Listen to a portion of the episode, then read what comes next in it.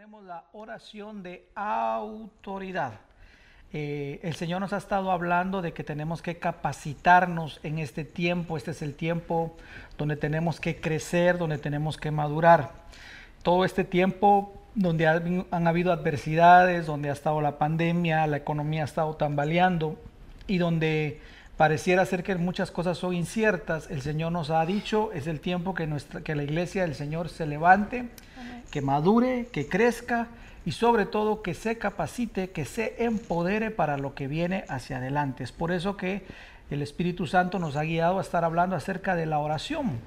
Y vimos la semana pasada cómo la oración que Jesús nos daba acerca de conectar con el Padre cómo nos da un tema, nos da una temática, una, un prólogo, podríamos decir, o mejor dicho, un, protocolo, un esquema de cómo poder llegar a la presencia de Dios y cómo poder estar disfrutando y conectando con el Padre Celestial.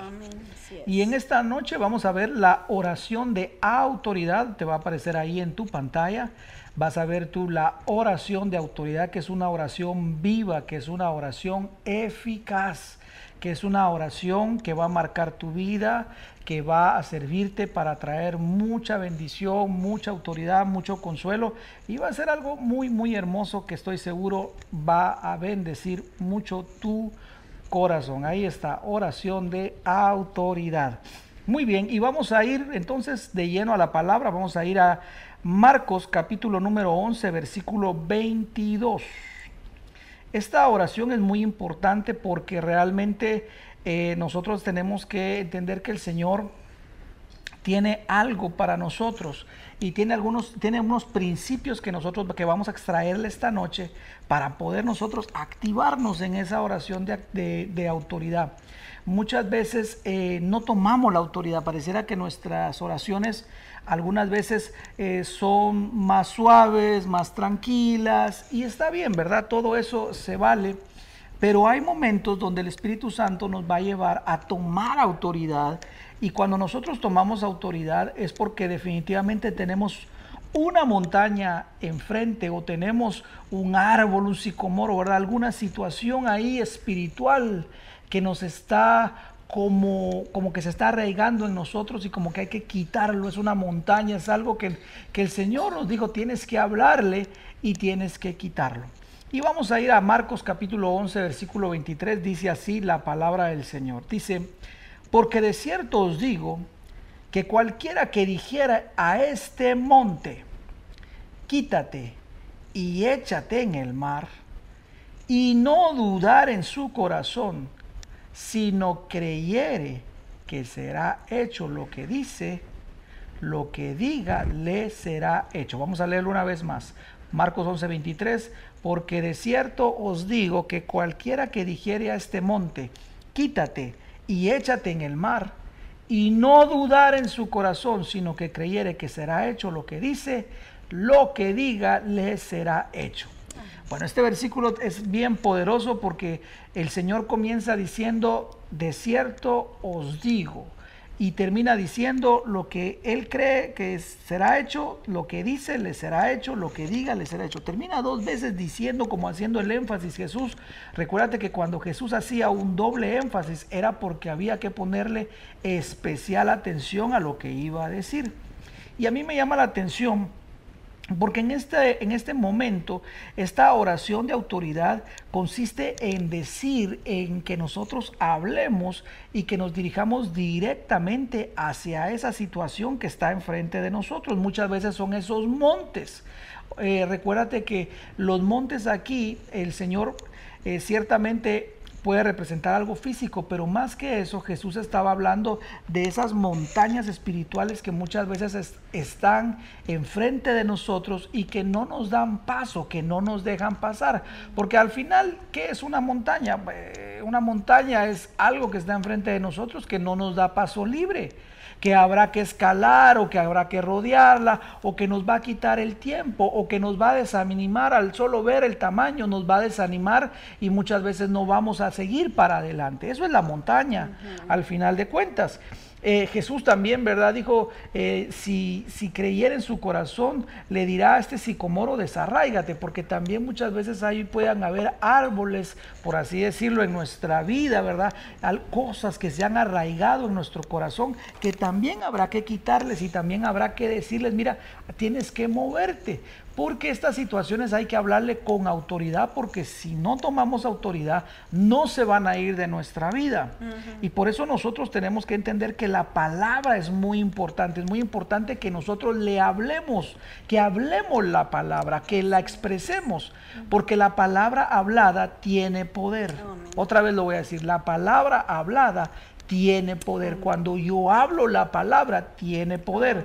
Eh, yo me recuerdo, por ejemplo, lo que dice Hebreos capítulo 11, versículo 3. Vamos a Hebreos capítulo 11, versículo 23. Em, Hebreos capítulo 11, versículo 3. Mira lo que dice. Por la fe entendemos haber sido constituido el, haber sido constituido el universo por la palabra de Dios. Mira qué tremendo. El universo fue constituido por la palabra de Dios. Dios empezó a hablar y empezaba a suceder las cosas. Por ejemplo, dijo, sea la luz y fue la luz. Y entonces el poder de la palabra hablada definitivamente es algo que nosotros tenemos que entenderlo, porque muchas veces también sucede que decimos, bueno, Dios ya lo sabe, ¿para qué lo voy a decir? Bueno, si Dios lo entiende, ¿para qué lo voy a decir? Pero el poder de la palabra es tan importante porque necesitamos entender que si Dios mismo habló y sucedieron las cosas, cuánto no más nosotros, trayendo ese modelo de oración, nosotros tenemos que hablar la palabra. Y si el universo fue constituido por la palabra de Dios, mira, imagínate entonces, quiere decir que todo lo que vemos fue hecho por la palabra. Por eso es importante que nosotros hablemos la palabra y le hablemos a esas situaciones que están enfrente de nosotros para que se muevan. Entonces es muy importante que nosotros tomemos esa autoridad. Me gusta también lo que, dice Hebreos capítulo 1, versículo 3, también respaldando esto. Estamos poniendo ahorita la base y luego entramos de lleno a la oración de autoridad. Pero estamos poniendo aquí la base de cómo nosotros tenemos que tomar autoridad y hablar la palabra del Señor. Mira, la palabra del Señor sustenta todas las cosas. Mira, nuevamente. Hebreos capítulo 1, verso 3. Mira qué importante es esto. El cual, siendo el resplandor de su gloria, la imagen misma de su sustancia, y quien sustenta todas las cosas con la palabra de su poder, mira qué importante, Él sustenta todas las cosas, o sea, a Dios no se le escapa nada. Y Él sustenta todas las cosas con la palabra de su poder habiendo efectuado la purificación de nuestros pecados por medio de sí mismo, se sentó a la diestra de la majestad en las alturas. Entonces, si podemos ver, todas las cosas son sustentadas por la palabra de Dios. Dios habla y suceden las cosas. Dios habla y suceden las cosas. Entonces es muy importante que nosotros empecemos a hablar, que empecemos a decir, que empecemos a llenarnos de fe y hablar, como dice la palabra, el espíritu de la fe. Creí por lo cual hablé. Y no es momento de callar, porque muchas veces sí, va a haber un momento donde el Señor nos guía a estar callados, va a haber un momento donde no hay palabra, pero también hay un momento donde nosotros tenemos que levantarnos en autoridad y hablar a esas situaciones específicamente.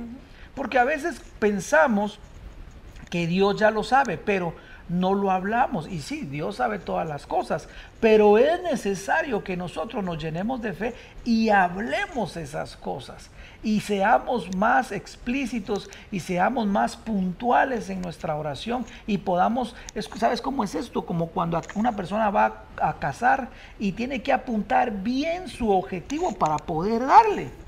Porque un, ¿cómo puede ser más efectivo un cazador? Mira un montón, muchos pájaros y empieza a disparar con una ametralladora. A lo loco. A lo loco. No, eh, probablemente le dé a uno o dos, pero no va a ser efectivo. Por eso es que muchas veces nuestras oraciones no son efectivas, porque no disparamos al blanco, por así decirlo, porque no tenemos el objetivo bien definido y entonces no estamos eh, hablando lo que tenemos que hablar. Por eso es que tenemos que llenarnos de fe y hablar la palabra de Dios. Entonces, mira, por eso es que lo primero que tenemos que entender es que para empezar a tomar autoridad es que necesitamos llenarnos y hablar la palabra, hablar la palabra. Por favor, escribe ahí donde estás, hablar la palabra, hablar la palabra.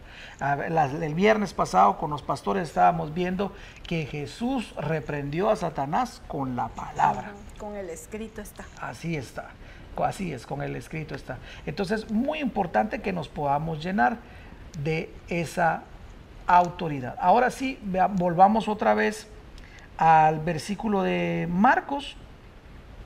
Déjame ver, vamos a ir a Marcos. 11. Marcos capítulo número 11 del 22 al 26. Ahora sí entremos a la oración de autoridad. Dice así la palabra del Señor. Respondiendo Jesús les dijo, tened fe en Dios. 23. Porque de cierto os digo que cualquiera que dijere a este monte, quítate y échate en el mar.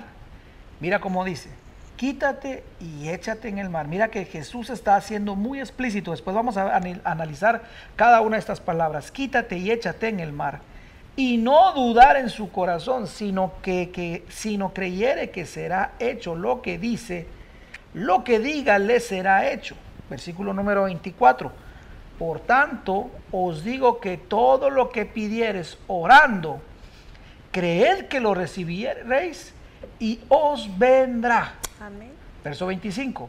Y cuando estéis orando, perdonad si tenéis algo contra alguno, para que también vuestro Padre que está en los cielos os perdone a vosotros vuestras ofensas. 26.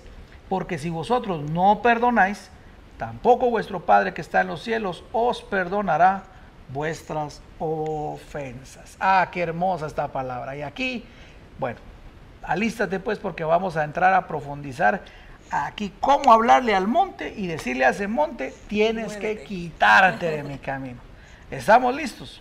Bueno, entonces mira, me llama la atención que el Señor empieza dando algunos requisitos para que nuestra oración sea efectiva. Por favor, escríbelo ahí en tu Biblia eh, o en tu cuadernito, requisitos, ahí te va a salir en la pantalla, para que nuestra oración de autoridad sea efectiva. Requisitos para que nuestra oración de autoridad sea efectiva ¿Cuántos quieren que sus oraciones sean efectivas? Todos queremos que sean efectivas. Definitivamente. Entonces aquí vamos a ver algunos requisitos. Y el primer requisito que Jesús da está en el versículo 25, yo no sé si te recuerdas, pero el primer requisito dice perdonar. Y esto es muy importante porque alguien dirá, bueno pastor, pero si yo estoy diciéndole al monte que se tiene que quitar, ¿por qué tengo que perdonar? Porque Jesús nos da aquí la clave de cómo nuestra oración va a ser efectiva para tomar autoridad. Y Jesús dijo, si cuando estén orando, perdonen. No sé si te recuerdas cómo lo decía. Sí, claro, y perdona nuestras ofensas, así como nosotros perdonamos Lo vimos en Mateo capítulo 6, versículo 14 y 15. Dice, porque si perdonáis a los hombres sus ofensas, os perdonará también a, vosotros vuestro Padre Celestial. Mas si no perdonáis a los hombres sus ofensas, tampoco vuestro Padre os perdonará vuestras ofensas. Entonces, mira, aquí hay algo muy importante porque nos está hablando acerca del perdón. Ahora, alguien podrá decir, mire pastor, pero yo no, yo no tengo a nadie a quien perdonar. Pero mira, hay algo a mí que me llama a mí la atención porque muchas veces no se trata nada más de que guardemos resentimiento, sino sabes dónde comienza la falta de perdón. Comienza en un enojo. Por favor, escríbalo ahí. Otra vez, ¿dónde comienza la falta de perdón? Cuando yo me enojo con mi hermano. Pregunto yo, ¿cómo es una persona cuando se enoja con otra persona? Por ejemplo, en una situación de matrimonio, ¿cómo es cuando, cuando hay una situación donde hay un enojo, hay una molestia? O tal vez con un compañero de trabajo, o, tal vez con un hermano de la iglesia, o, tal vez eh, con una amistad. ¿Cómo es cuando hay un enojo? ¿No es verdad que ese enojo muchas veces se queda en nuestro corazón? Alguien va a decir, bueno, pastor, pero yo no estoy odiando. Sí, no estás odiando, pero esa situación se quedó en tu corazón y es una molestia que está allí en el corazón y que no permita que, y, eso se, toma como una falta de perdón. Mira que la palabra perdonar, te, voy a, te lo voy a poner ahí en el, en el griego, ahí te va a salir en la pantalla, es el griego afimei, que significa alejar o dejar ir lejos, hacer lejos, dejar ir. Significa perdonar una deuda, remitir, dejar algo atrás, abandonar los reclamos, dejar a un lado, llorar, rendirse. Mira todo lo que significa. Es poner lejos. Es, ¿Por qué hay que poner lejos? Porque se quedó aquí adentro. Entonces, ¿cuántas veces nosotros no nos hemos enojado con un hermano y lo llevamos en el corazón. ¿Cuántas veces no nos hemos dejado y yo tengo esa molestia y estoy molesto? Y en lugar de enviarlo lejos, todavía lo sigo llevando acá. Ahora, fíjense que esto es bien interesante porque cuando yo, yo me enojo con alguien, yo puedo pasar un día enojado, puedo pasar dos días enojado, puedo pasar tres días enojado, puedo pasar una semana enojado. Y, probablemente alguien va a decir, pastor, pero yo no guardo rencor. Sí, pero esa situación, esa molestia, esa ofensa, la estás llevando dentro de tu corazón y mientras eso esté allí, Dios no te va a poder perdonar porque nosotros no hemos perdonado, porque perdonar significa dejar ir, soltar. Perdonar significa... Eh, abandonar el reclamo, abandonar la molestia, dejar ir lejos. ¿Y cuántas veces nosotros no nos hemos llenado de, ese, de esa ira o de ese enojo y lo llevamos ahí con nosotros? Entonces nosotros en la oración tenemos, para tomar autoridad, lo primero que tenemos que ver es, la pregunta obligada es, ¿estás enojado con alguien? Antes de tomar autoridad, la pregunta es, ¿estoy enojado con alguien? Y yo quisiera que te tomaras unos 30 segunditos ahí para preguntarte, ¿estarás enojado con alguien? Mira que yo me hice esta misma pregunta porque antes de predicar algo yo quiero ser el primero en, pasarme el escáner. Y yo decía, ¿estaré enojado con alguien? Y de repente le dije, Espíritu Santo, muéstrame, yo quiero ser transparente. Y de repente empezaron a venir situaciones y yo decía, ah, sí, fulano me dijo tal cosa. Ah, la menganita me engañó diciéndome otra cosa. Ah, y, y mira, sabes que encontré como unas cinco, seis o siete personas por ahí con las cuales eh, de alguna manera, pues yo no sé, me habían engañado o habían hecho alguna, me habían desagradado. Y estaba, y, yo sinceramente, pues no, no soy de guardar rencor, pero yo dije, me siento como cuando me recordaba esa situación, me molestaba. Entonces el Espíritu Santo me dijo, eso es lo que yo quiero erradicar del corazón de mis hijos. ¿No es verdad que a veces pasa que estamos molestos con alguien? Tal vez por una mínima situación. De repente alguien que te dijo, voy a hacer esto y te mintió. ¿Acaso no causa una molestia eso? Pero por eso nosotros tenemos que inmediatamente perdonar. Entonces vuelvo a hacerte la pregunta. ¿Estás enojado con alguien? Y eso no, y yo quiero que te examines bien porque puede ser desde hace un año, desde hace dos años, desde hace tres años estás enojado con, ay, pastor, mire, yo a fulana ya no le hablo porque pues la última vez dijo algo que no me gustó, entonces yo mejor la evito. Ah, pero estás molesta, estás molesta. Pastor, ah, es que yo con fulano de tal, mejor, ya prefiero, ah, de lejos, pastor, de lejitos, de lejitos, pero estás molesto. Hay una molestia que te ha alejado. Y mientras esa situación esté en nuestro corazón, no puede venir el perdón. Por eso necesitamos perdonar. Ah, mira qué tremendo. ¿Quieres tomar autoridad con tus oraciones? Entonces, no estés enojado más con nadie. Trata de examinarte. Estaré enojado por lo que me dijo la semana pasada. Todavía me dolerá lo que me dijo hace un año. Es que yo me recuerdo lo que me dijo. No le odio, pero sí cuando me recuerdo me molesto y me enojo. Mm. cuidado, porque entonces tu oración no va a llevar autoridad no va a poder llevar autoridad, aunque empecemos a gritar, porque a veces decimos, no, yo tomo autoridad y empiezo a gritar y maltrato al diablo y maldigo al diablo. No, eso no es tomar autoridad. Mira que hay gente que empieza hasta a maltratar al diablo y empieza a decirle e insultarlo. ¿Sabes qué dijo el ángel cuando estaba peleando con el cuerpo de Moisés? El Señor te reprenda. Eh, el ángel ni siquiera se atrevió a maltratarlo, pero hay gente que lo hace porque desconoce, porque es ignorante, pero eso no es autoridad. Autoridad, ¿sabes qué es autoridad? Autoridad es cuando tú hablas algo y el Señor respalda lo que tú estás hablando. Esa es autoridad. es. el respaldo de Dios en tus oraciones. Eso es autoridad. Que oras por los enfermos y Dios respalda tu oración y el enfermo se sana. Como lo que leíamos al principio, ¿verdad? Que Él dio la orden y las cosas que no eran fueron hechas de la nada por el poder de su palabra. Entonces tener autoridad es cuando tú hablas y, ese poder sale de ti, un poder creativo, o una autoridad eh, exhausta, eh, ¿cómo se dice? Exhausta, exhausta. exaucia. Exaucia, se me exaucia. Esa autoridad delegada, que es la autoridad misma de Dios, pero que te la delega a ti. Entonces, eh, mira qué tremendo, porque realmente todos nosotros cuando oramos, dice la Biblia que muchas veces pedimos pero no recibimos porque no sabemos pedir. Sí, así es. Y parte de saber pedir, parte de saber orar, es poder tener esa autoridad. Y algo que tremendamente Santiago nos dice, que nos cuidemos de que ninguna raíz de amargura nos estorbe.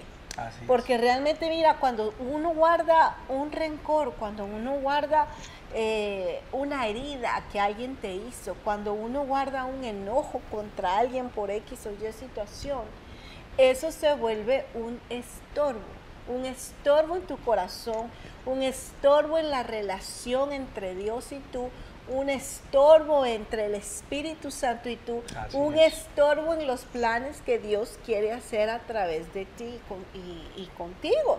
Entonces, realmente cuando nosotros pedimos y no obtenemos, lo primero que nos tenemos que preguntar es, bueno, primero que todo, si lo estoy pidiendo de acuerdo al corazón de Dios.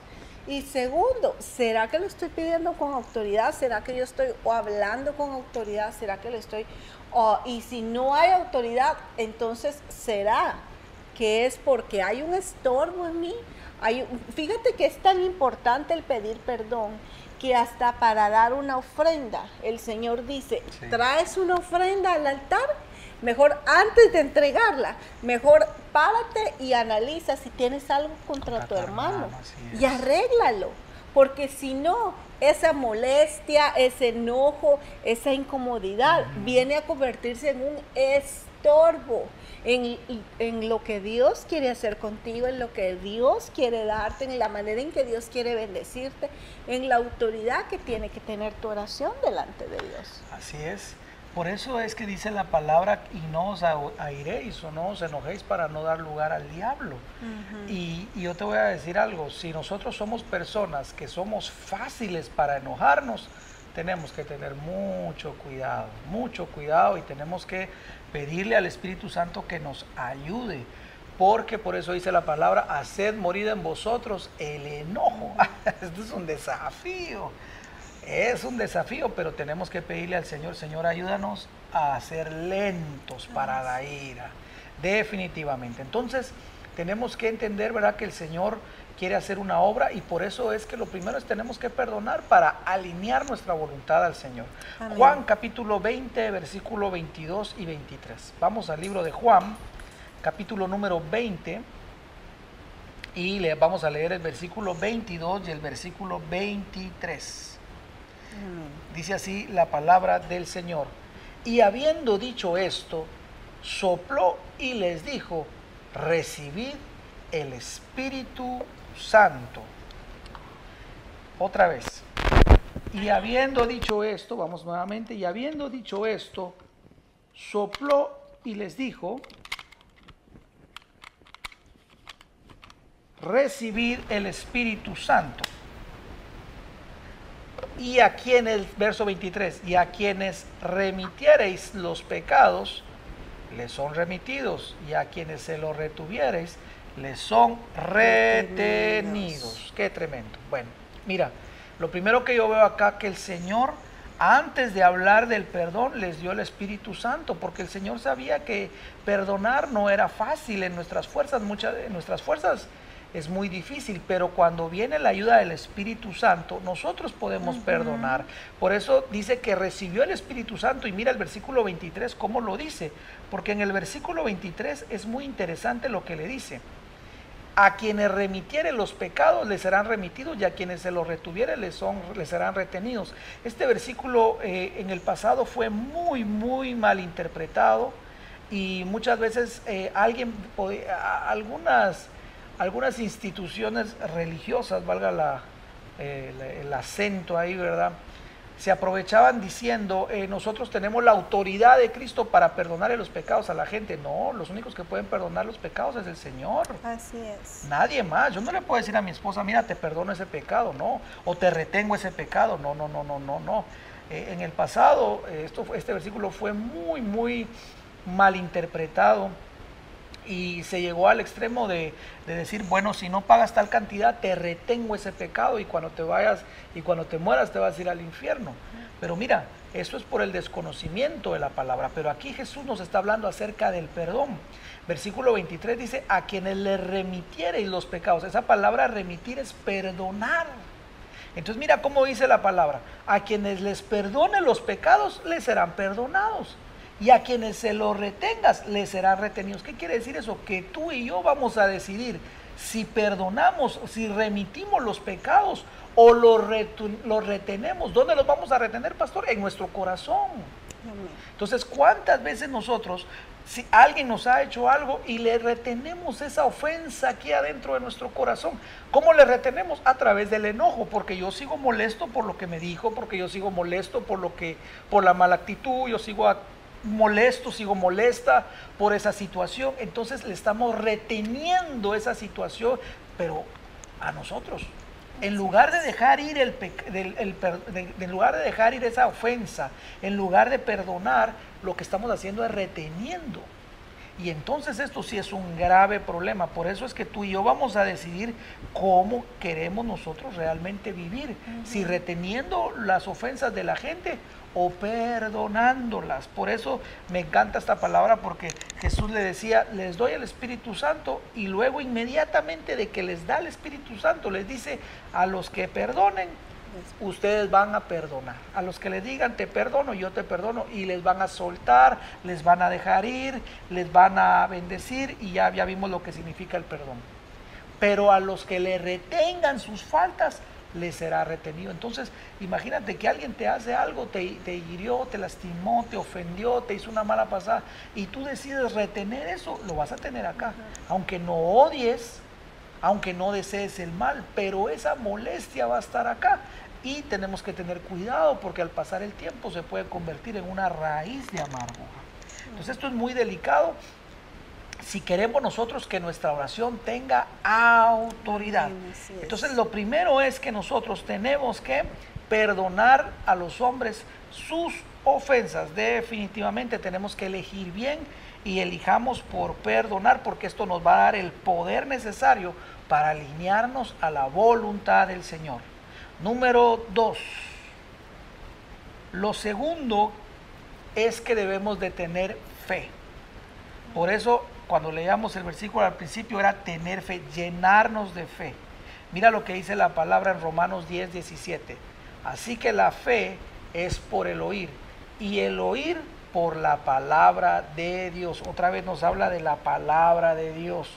Entonces, mira, alguien podría decir aquí, bueno, eh, pero yo, yo para tener, poder tener más fe necesito el don de fe. No, al nosotros exponernos a la palabra, al nosotros exponernos a, a, lo que Él ha hecho, a su palabra, nuestra fe aumenta. Por eso dice la palabra, la fe viene por el oír. Cuando yo empiezo a escuchar su palabra, cuando yo empiezo a exponerme a su palabra, entonces la fe va aumentando y va aumentando y va aumentando y entonces yo me lleno de fe para poderle creer. Muchas veces decimos, sí, yo tengo fe, pero no nos exponemos a la palabra. Entonces, ¿de dónde va a venir la fe? ¿De dónde nos va a venir la fe? Pero cuando tú, por ejemplo, lees que el Señor abrió el mar en dos, cuando tú lees que el Señor eh, cruzó, el, el, Señor abrió el, el, Jordán en dos. Cuando tú lees que las murallas de Jericó cayeron. Cuando tú lees que Jesucristo venció en la cruz del Calvario a Satanás. Cuando tú lees que un un, leproso fue sanado, cuando tú lees que un muerto fue resucitado, tú te llenas de fe, te expones a la palabra y esa es la gasolina que levanta tu vida para que tú te puedas llenar de fe y decir, así como tú lo hiciste en ese versículo, así como tú lo hiciste a aquella mujer que le dijiste, Tabita Kumi, levántate en el nombre, levántate. Ahora Así mismo, Señor, que en este problema yo me lleno de fe con esa misma palabra, porque la fe viene por el oír y lo que se oye es la palabra del Señor. Entonces es necesario que nos llenemos de fe, porque alguien puede decir, sí, yo creo, yo creo que el Señor, pero si no tenemos, si no nos hemos llenado de la palabra de Dios, ¿cómo vamos a tener fe? Fíjate que respecto a eso les quiero, les quiero compartir una evidencia propia que yo experimenté. Eh, hace muchos años, cuando todavía, todavía estaba yo en mi país, no, había, no nos habíamos mudado acá, eh, recuerdo que íbamos a tener una administración eh, de liberación con una persona. y me recuerdo que antes de esa administración, ese día me parece yo estaba leyendo la palabra y estaba en hebreos y me gustó mucho y me llamó mucho la atención donde decía que los ángeles eran eh, servidores enviados por mm, Dios para los herederos de la salvación. Entonces yo empecé a ver y dije yo, qué lindo, ¿verdad? Que los ángeles realmente son enviados por el Padre para que nos ayuden acá en las cosas que y en las tareas, en las labores que tenemos que hacer nosotros que somos los herederos de la salvación. Entonces me, esa palabra recuerdo que en mi devocional me llenó mucho eh, y, me impactó. Luego, no recuerdo si ese día o el día siguiente que ya tuvimos la administración, recuerdo que era, era, era una mujer que estaba muy atada espiritualmente hablando. Y recuerdo que la liberación se puso tan fuerte, tan fuerte, que dos personas la sujetaban y no. Y, con, y, y esta persona que estaba endemoniada, con una mano las aventaba a las personas así, era, era algo increíble. Entonces yo me recuerdo que mm, se acercaron como cinco personas para quererla agarrar, ¿verdad? Porque y, a las cinco la sacudía y las tiraba. Y cuando yo vi esto, me acordé del versículo que el Señor, de, lo que yo había estado leyendo en mi devocional personal entonces cuando me recordé eso, llegué y le, y dije, no la agarren, no la toquen. Y en ese momento oré y me recuerdo que le dije, Señor Jesús, yo te pido que esos ángeles que tú tienes a disposición de los herederos de la salvación, tú los mandes, te lo pido, Señor, en este momento para que nos ayuden en esta administración y que un ángel sujete este brazo y el otro ángel sujete. Y mira que en ese momento la, persona que, a la que estábamos ministrando se puso inmediatamente así como que algo invisible la estaba agarrando. Tremendo. Y por más que ella se sacudía y por más eh, eh, eh, no pudo, y, gracias a Dios después fue libre. Fue una experiencia bien tremenda, pero mezclando lo que tú me estás, lo que tú estás enseñando, ¿verdad? Como cuando nosotros con la palabra primero la leemos la estudiamos y esa palabra nos habla, después podemos usarla con autoridad para aplicar para aplicarla en situaciones eh, de nuestra vida. Y es que así es como viene la fe, porque la fe de dónde viene? Mira, de Jesús, Jesús es el autor de la fe. Entonces cuando nosotros nos llenamos de Él a través de su palabra, nuestra fe va creciendo y va creciendo.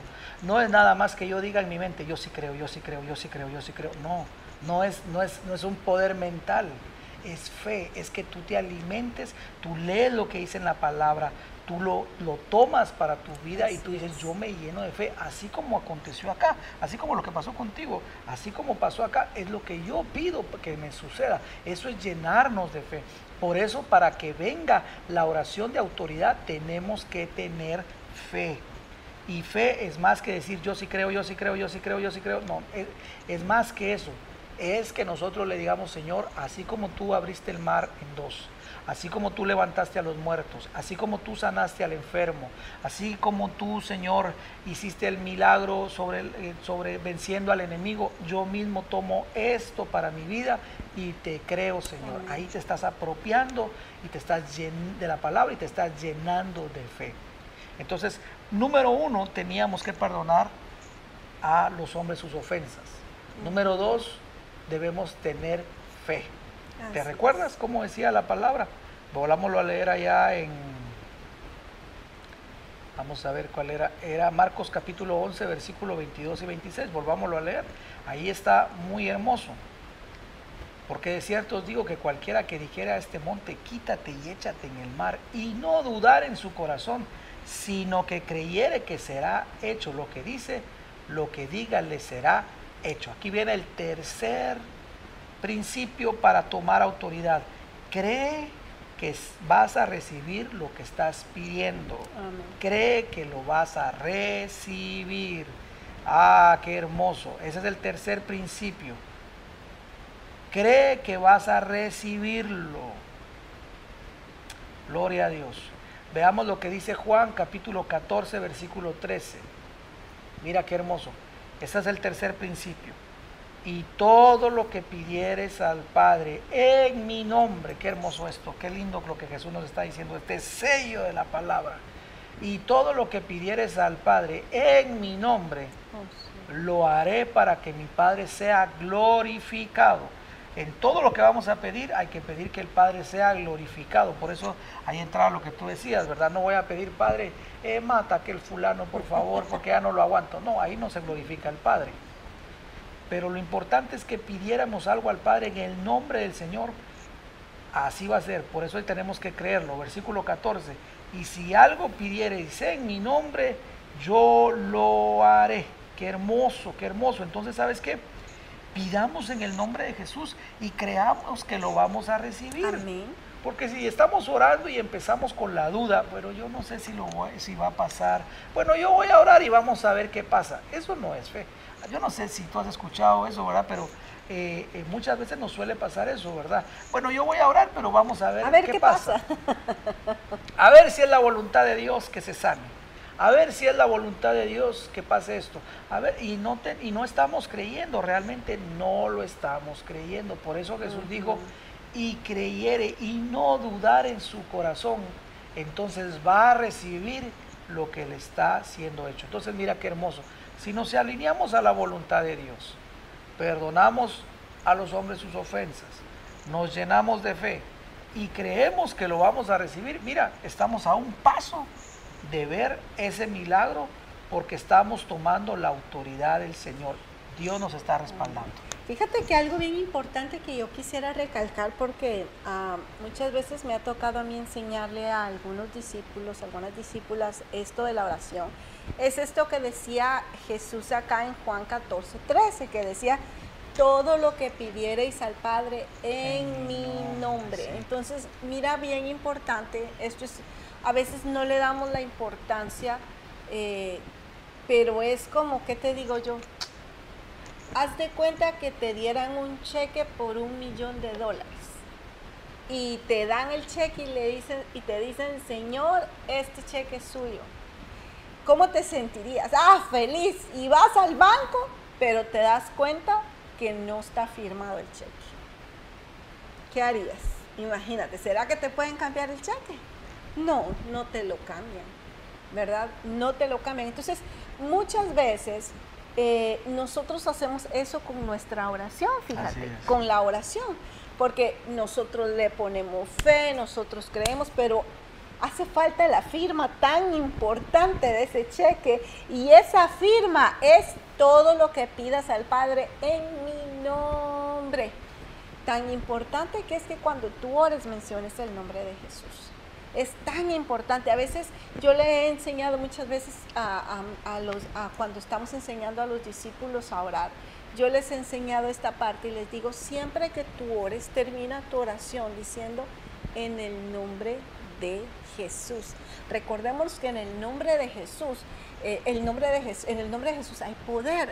Recordémonos que a Jesús se le dio el nombre más alto, sobre todo nombre en el cielo, en la tierra y aún debajo de la tierra, en esta generación y en las generaciones venideras, dice la palabra de Dios. Entonces, cada vez que tú ores, es bien importante que tú menciones eh, todo lo que pidas, todo lo que ores, todo lo que declares con fe, tiene que llevar el sello, la firma de en el nombre de Jesús.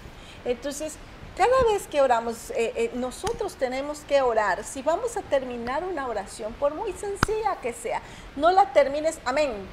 No, no la termines, eh, Señor, ayúdame en este día, amén.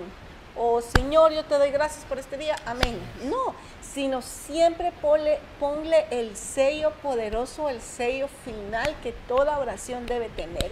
Y esa, ese sello es, Señor, en el nombre de Jesús. Amén. Es tan importante este, este consejo que te doy, porque cada vez que tú ores, tienes que ponerle firma al cheque. Firma el cheque. ¿Cómo se va a firmar? Bueno, ese no lo firmas tú, pero ¿cómo se firma el cheque? En el nombre de Jesús. Ora con fe, ora con poder, ora con autoridad, pero recuerda siempre poner la firma final y es en el nombre de Jesús. Y es que cuando nosotros hacemos ese cheque, por así decirlo, le ponemos la firma ese cheque, el nombre de Jesús, lo que estamos haciendo es que estamos alineándonos a la voluntad de Jesús, a permanecer en Él si nosotros permanecemos en Él, mira, la palabra dice que todo lo que, lo que pidamos será hecho. A ver, veámoslo en Juan capítulo 15, versículo número 7. Entonces cuando nosotros mencionamos el nombre de Jesús, estamos diciendo, yo me alineo a la voluntad de Jesús, yo me alineo a su voluntad, yo creo en su voluntad, permanezco en Él, en Él, en Él como dice la palabra, para los que están en Cristo, en Cristo. Mira qué tremendo, estamos en su voluntad, ¿verdad? No hay ninguna condenación, ¿verdad? Eso es lo que decía el otro versículo. Bueno, veamos Juan 15, 7, dice así, si permanecéis, si permanecéis en mí, ¿dónde hay que permanecer? En Él. Y mis palabras permanecen en vosotros. ¿Ves cómo viene la alineación? Yo estoy con Él y sus palabras permanecen en mí Mira cómo dice la palabra, pedid todo, todo, todo lo que queréis y os será hecho. Vamos a leerlo una vez más que te va a aparecer en la pantalla. Si permanecéis en mí y mis palabras permanecen en vosotros, pedid todo lo que queréis y os será hecho. Qué hermoso. Entonces quiere decir que todo lo que, lo, que aparezca, todo lo que sea, lo que pedamos en el nombre del Padre o será en el nombre de Jesús. En el nombre de Jesús será hecho. Entonces, Porque estamos permaneciendo en él y es lo que tú dices, cuando nosotros lo pedimos en el nombre de Jesús. No lo estamos pidiendo porque yo quiero, porque a mí me conviene, porque es mi deseo, porque es un capricho. Nos alineamos a Jesús y decimos en el nombre de Jesús, es decir, si al Señor Primero, eh, en el nombre que sobre todo nombre es. Y segundo, aquí no mando yo, es Jesús. Así es. Veamos lo que dice Primera de Juan.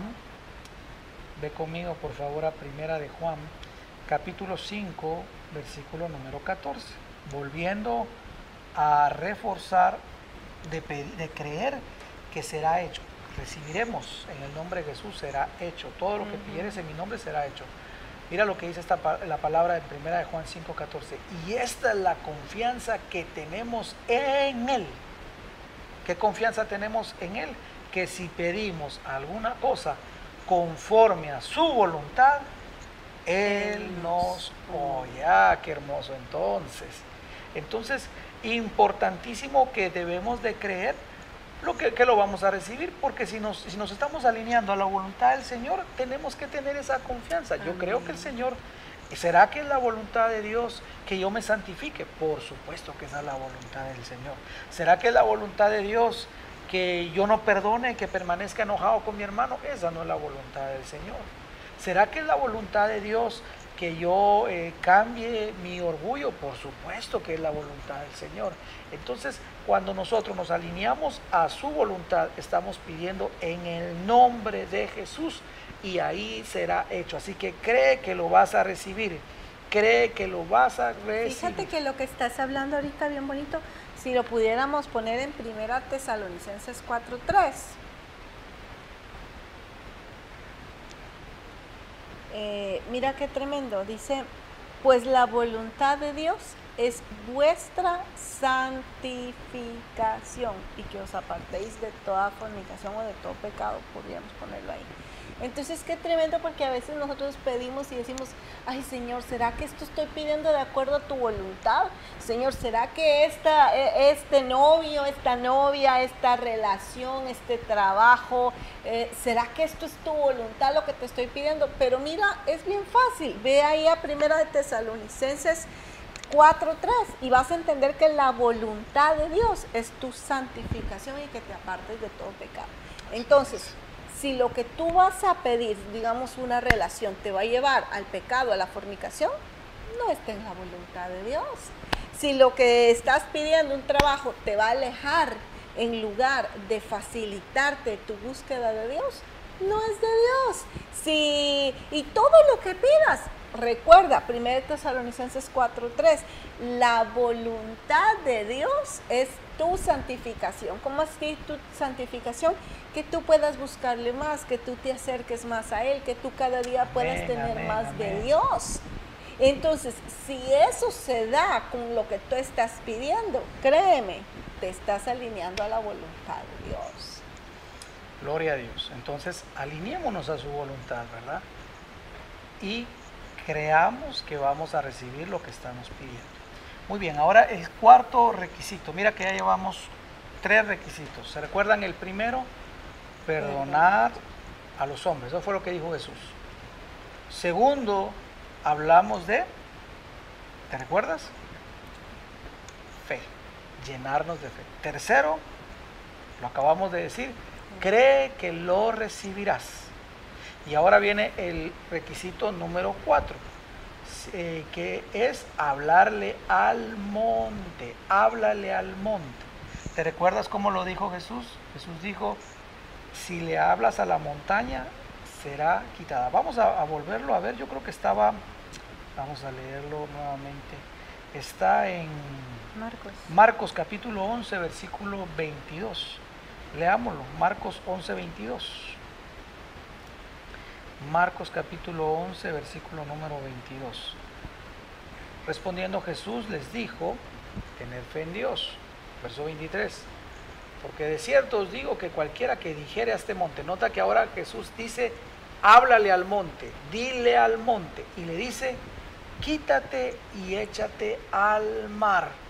Hay dos situaciones aquí muy importantes, quitarse y enviarlo o que se eche al mar. Entonces aquí hay algo muy importante, porque fíjate que hablarle al monte tiene que, quiero que entiendas lo que voy a decir, esos montes, esos obstáculos, esas limitaciones, esas paredes muchas veces están dentro de nuestro, de nuestro corazón. no, no vayamos primero a las exteriores. Pastores, que fíjese que yo vi un yo tengo un problema que tengo allá en mi oficina. No, no, pero primero ve al monte que está aquí adentro, en el corazón.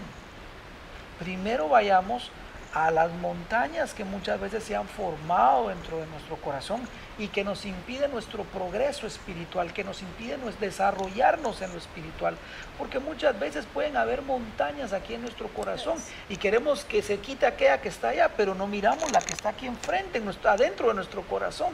Y así se está muy difícil. Entonces tenemos que ir a esas montañas que primero que todo están dentro de nuestro corazón. Fíjate que alguien me puede decir, bueno, pastor, pero qué, qué montañas, ¿verdad? ¿De, ¿De, qué está hablando? Bueno, fíjate que cuando el Señor nos habla de montañas son obstáculos y yo quiero mostrarte algunas montañas, deben de haber muchas más, algunas más, pero yo encontré varias que me gustaría hacerte referencia que, que yo pude ver en la palabra del Señor y vamos a ver aquí algunas, te va a aparecer aquí, vamos a ir al pizarrón. Mira, por ejemplo, hay, hay un monte que muchas veces no lo miramos, que es el monte Ebal, que significa desnudo. Entonces muchas veces hay una montaña aquí creciendo en nuestro corazón que no le hemos hablado y es que estamos sin cobertura porque Ebal significa desnudo, estar sin cobertura. Entonces muchas veces nosotros hemos estado sin cobertura y tenemos ese monte tan grande, tan grande, pero no le hablamos a ese monte y queremos que el monte que está más allá, que se llama dificultad, que se llama salud, que se llama finanzas, se vaya. Pero no, no quitamos el, que primero está acá, que muchas veces está estorbando nuestro crecimiento. Fíjate que también encontré el monte Seir, el monte Seir, perdón, que fíjate que es el monte que la palabra seguir significa, significa estremecerse de terror. Lo vamos a ver, si me lo dejas en la pantalla un momentito para que podamos verlo, hijo lindo. Que significa estremecerse de terror. ¿Cuántas veces no hemos hecho del temor una montaña? Y ahí está esa montaña de temor que no nos deja avanzar, esa montaña de temor que nos limita, esa montaña de temor que nos siembra la duda y no le hablamos y queremos que esa montaña que está allá afuera, llamada finanzas, llamada matrimonio, llamada eh, problemas con los hijos, se vaya, pero no le hablamos a la montaña que está dentro de nosotros. Y Jesús dijo, quita, dile a esa montaña, quítate y échate al mar. Fíjate que ese monte Seir también es, yo le llamo el monte de la necedad. Vamos a Deuteronomio capítulo 2 del 1 al 3. Deuteronomio 2, 1 al 3. Vamos ahí. Deuteronomio 2, del 1 al 3. Yo le llamo el, el monte de la necedad. Mira cómo dice la palabra. Luego volvimos y salimos al desierto, camino del Mar Rojo, como Jehová me había dicho, y rodeamos el monte de, Seir, de Seir por mucho tiempo. Y Jehová me habló y me dijo, bastante habéis rodeado este monte, volveos al norte. ¿Sabes qué les dijo el Señor? Ya le dieron muchas vueltas a ese monte y quieren seguir y quieren seguir y quieren seguir y quieren. ¿Y sabes qué sucede muchas veces? Estamos como enfrascados en una situación y yo sigo, no, yo quiero eso, yo quiero eso, yo quiero eso y nos olvidamos de la voluntad de Dios y nos, nos enfrascamos y estamos en esa necesidad y el Señor dice, ya le diste muchas vueltas a ese monte, tienes que seguir hacia adelante, no te puedes seguir en ese mismo problema, no puedes pasar años en lo mismo y en lo mismo y en lo mismo y en lo mismo. Tenemos que hablarle a ese monte monte en el nombre de Jesús, ese monte de seguir, ese monte de la necedad y decirle en el nombre de Jesús, yo derribo la necedad en mi vida y avanzo hacia el propósito del Señor. Entonces, en el nombre de Jesús, veamos qué montes hay adentro de nuestro corazón primero antes de echarlos de afuera. Si vamos a echar a los de afuera, pero primero hay que echar de nuestro corazón esos montes que muchas veces nos están estorbando. Volvamos al pizarrón un momentito, por favor, hijo. Ahora veamos que encontré también el monte de Or. ¿Sabes cuál era el monte de Or? Donde Aarón muere y muere desnudo. Fíjate que este monte es bien tremendo porque la voluntad de Dios no era que muriera así Aarón. Pero si te recuerdas, Aarón en los últimos momentos empezó a tener ciertos desaciertos, hasta cierta torpeza diría yo, donde llega un momento donde el Señor dice, ¿sabes qué? Vamos a hacer un cambio un, cambio, ¿verdad? Va a salir Aarón y va a entrar su hijo mejor al partido, porque Aarón ya definitivamente está, está mal. Y sabes una cosa, eh, por ejemplo, alguien dirá, pastor, pero ¿qué pasó con Aarón? Bueno, recuérdate que Aarón, eh, cuando estuvo la situación del becerro de oro, ¿te recuerdas? Que Aarón mismo dice, pues sí, les empezamos a pedir eh, oro, plata, y salió así nomás el, el becerro, ¿verdad? Yo no sé si te recuerdas de eso, pero había cierta situación, ¿verdad? Luego llega María y empieza a criticar a Aarón, a, perdón, a, Moisés. Y en lugar, Aarón, que era el sacerdote, en lugar de decirle, mira María, cálmate, no, no estés hablando mal, Aarón le dice, ¿y qué más tú? Ah, ¿Y qué más? Contame. Entonces empezaron a haber ciertas situaciones donde, ¿sabes? El Señor lo subió al monte de Or y ahí murió, él, ahí se le quitaron las investiduras sacerdotales y ahí murió. Qué triste, qué triste final. No era la voluntad de Dios, pero cuántas veces nosotros, ¿sabes qué? Hemos tenido ciertos desaciertos así como Aarón, Dios nos ha llamado al sacerdocio, nos ha llamado a que estemos en oración buscando su presencia, a que nos llenemos de fe, a que no desmayemos, pero empezamos por las circunstancias, es que me dijeron esto, es que, es que me dijeron lo otro, y nos desenfocamos. y al final terminamos mal. No, Dios no quiere que tú te mueras en el monte de oro, no, no, no, al contrario, Dios quiere que tú quites, le hables a ese monte y le digas monte de oro en el nombre de Jesús, fuera y te echas al mar no más en mi vida, quítate, no vas a seguir limitando mi vida, no vas a seguir estorbando mi vida, no vas a seguir estorbando mi crecimiento espiritual, yo voy hacia adelante. Otro de los montes que yo veo en la palabra es el monte del amorreo, que es el monte del orgullo. ¿Te acuerdas de los amorreos? ¿Cómo lo hicieron de, la vida tan difícil al pueblo del Señor? Pero que Dios nos ayude, porque muchas veces hay una montaña de orgullo dentro de nuestro corazón y que está ahí y que no le hemos hablado. Y el Señor te dice hoy en esta noche, háblale a esa montaña de orgullo y dile, muévete, quítate y échate al mar. Encontré también el monte de Amalek, que este monte, sabes, los amalecitas siempre se opusieron al propósito de Dios siempre se opusieron. Y muchas veces se ha vuelto un monte dentro de nuestro corazón el obedecer la voluntad del Señor. Y empieza a, a crecer dentro de nosotros ese monte como de rebeldía, ese monte como de desafiar al Señor, ese monte como que yo puedo, no necesito, ese monte como yo soy suficiente y muchas veces no le hablamos a ese monte que está ahí. Ahí te, ahí te he puesto cinco montes, seis montes para que tú veas.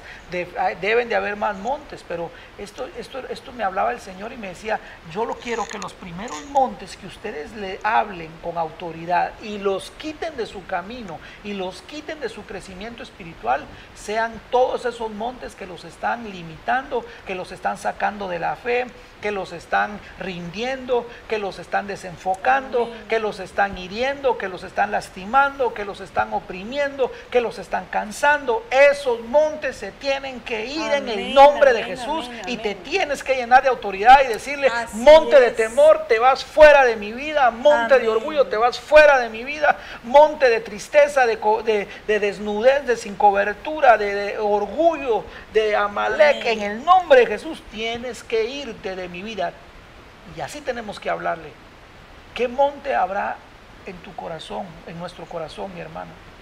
¿Qué monte habrá en nuestro corazón que le tenemos que hablar y decirle, vete, muévete y échate al mar? Ah, esa va a ser nuestra, esa va a ser nuestra, nuestro desafío. Ahora, hay algo muy importante, ¿sabes por qué? Porque dice que se tiene que echar al mar. ¿Ves que Jesús, que Jesús dijo, quítate y échate al, a la mar. Exactamente. Ahora, ¿qué significa esa situación de echar al mar? Bueno, sabes, a mí me encanta esto porque realmente a veces encontramos estos obstáculos, pero el Señor nos ha enseñado a que con esta oración le hablemos al monte y enviarlos y echarlos al mar. Porque el mar, sabes, representa todo aquello que es como el mar del olvido. Sabes que la palabra del Señor dice que Él perdona nuestros pecados y, los echa a lo más profundo del mar. ¿Sabes por qué es eso? Porque Él no se vuelve a acordar. Y nosotros le tenemos que decir a esos montes, te tienes que ir a lo más, al mar, donde ya no me voy a volver a acordar de ti, donde ya no me vas a hacer daño, donde ya no vas a volver a crecer, donde ya no me vas a volver a estorbar mi, mi vida espiritual, mi crecimiento espiritual. Envíalos al mar. Mira lo que dice Miqueas capítulo 7, versículo 19. Hermoso este, este, este mensaje de Miqueas capítulo 7 versículo 19. Él volverá a tener misericordia de nosotros. ¿Cuántos pueden decir amén? Escríbalo ahí. Amén, amén. Él, va, él me va a perdonar y tendrá misericordia de mí. Sepultará nuestras iniquidades. Aleluya, las va a sepultar. Y echará en lo profundo del mar todos nuestros pecados. Ah, tenemos que hablarle a esa montaña y mandarlas a lo más profundo de la mar para que no sigan estorbando nuestro crecimiento espiritual, para que no sigan estorbando nuestra madurez, para que no sigan estorbando nuestra, nuestra oración y que nuestra oración vaya cargada de autoridad. Háblale a el monte y échalo al mar. Háblale a ese monte en el nombre de Jesús. Háblale, háblale. Me gusta otro versículo, leamos el de Isaías capítulo 38, verso 17. ¿Sabes dónde está ese mar? Dios tiene un trono. ¿Te recuerdas allá en Apocalipsis capítulo 4 nos habla del trono del Señor, pero atrás de ese trono, a las espaldas, ahí hay un mar. ¿Sabes qué es lo que hace Dios en ese mar que está atrás a sus espaldas? Ahí echa nuestros pecados. Ahí tienen que irse esas montañas que nos han estado interfiriendo, esas montañas que nos han estado estorbando, esas montañas que nos han estado eh, limitando. Hay que echarlas ahí en el nombre de Jesús toda amargura, toda tristeza, todo, toda montaña que nos haya estado, que se nos haya crecido, hay que llenarnos de autoridad y mandarla allí. Así es, Isaías 38, 17 dice, he aquí, amargura grande me sobrevino en la paz, mas a ti agradó librar mi vida del hoyo de corrupción, aleluya, porque echaste tras tus espaldas todos mis pecados. Entonces, ¿sabes? Si Dios echa tras sus espaldas sus pecados, ¿y qué es lo que, qué, dónde echa los pecados? En la mar, atrás del trono de Dios. Hay un mar que es para echar todos nuestros pecados, nuestras iniquidades. Y allí es donde tenemos que enviar a esa montaña. Quítate y échate al mar. ¿Qué pasaría si yo solo le digo, no, quítate, pero no lo echo al mar? Sabes, esa situación va a estar ahí y va a volver. Por eso las palabras de Jesús son tan explícitas. Quítalas y échalas al mar. Tú tienes que hacer lo mismo que dijo Jesús. Yo tengo que hacer lo mismo. Tengo que decirle, hablarle a ese monte del temor y decirle, monte de temor, en el nombre de Jesús, te mueves de mi vida y te vas a lo profundo del mar. Y entonces ese monte no te va a volver a molestar. Pero tienes que tomar esa autoridad. Háblale a ese monte Primero háblale a los montes que tengas aquí adentro en tu corazón. Hablemosle a esos montes internos en nuestro corazón. Y una vez que hayamos quitado esos montes internos, vamos a venir con los de allá afuera y va a ser mucho más fáciles. ¿Sabes por qué los, los montes externos que están afuera no se van muchas veces? Porque los que están internamente en nuestro corazón no les hemos atacado. Allí están. Entonces es muy difícil. Pero si tenemos la victoria desde adentro hacia afuera, todo lo demás va a ser muy fácil. Todo lo demás va a ser. Mira qué lindo porque dice eh, que echamos ese monte al, al mar.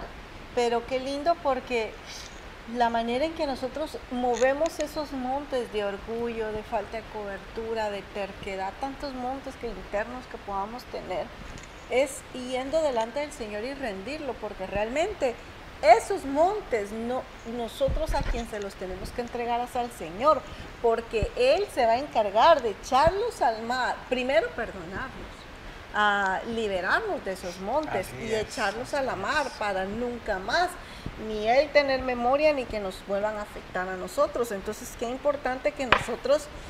Eh, reconozcamos esos montes que quizás nos están estorbando, esos montes que nos están bloqueando de poder tener esa autoridad, de poder tener, eh, de poder ver el poder manifiesto de Dios sobre nuestras vidas por medio de la oración. Así es. Entonces tomemos autoridad en el nombre de Jesús y hablemosle a ese monte, hablemosle a esa situación.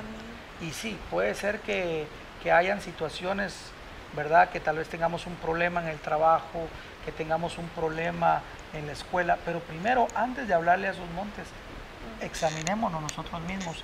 ¿Qué montes pueden, en qué montes tal vez estamos nosotros hasta subidos y estemos allí y hayan problemas definitivamente? Eh, porque el Señor lo que quiere es traer libertad. lo que el Señor quiere es que tengamos autoridad. Y una vez que tomemos esa autoridad va a ser mucho más fácil venir y echar los otros fuera. Amén. Así que en el nombre de Jesús vamos a echar fuera esa, eh, esas situaciones. Vamos a hablarle a la montaña y vamos a declarar en el nombre de Jesús que somos libres de esa situación. Amén. Gloria a Dios. Bueno, vamos a, dejar hasta acá.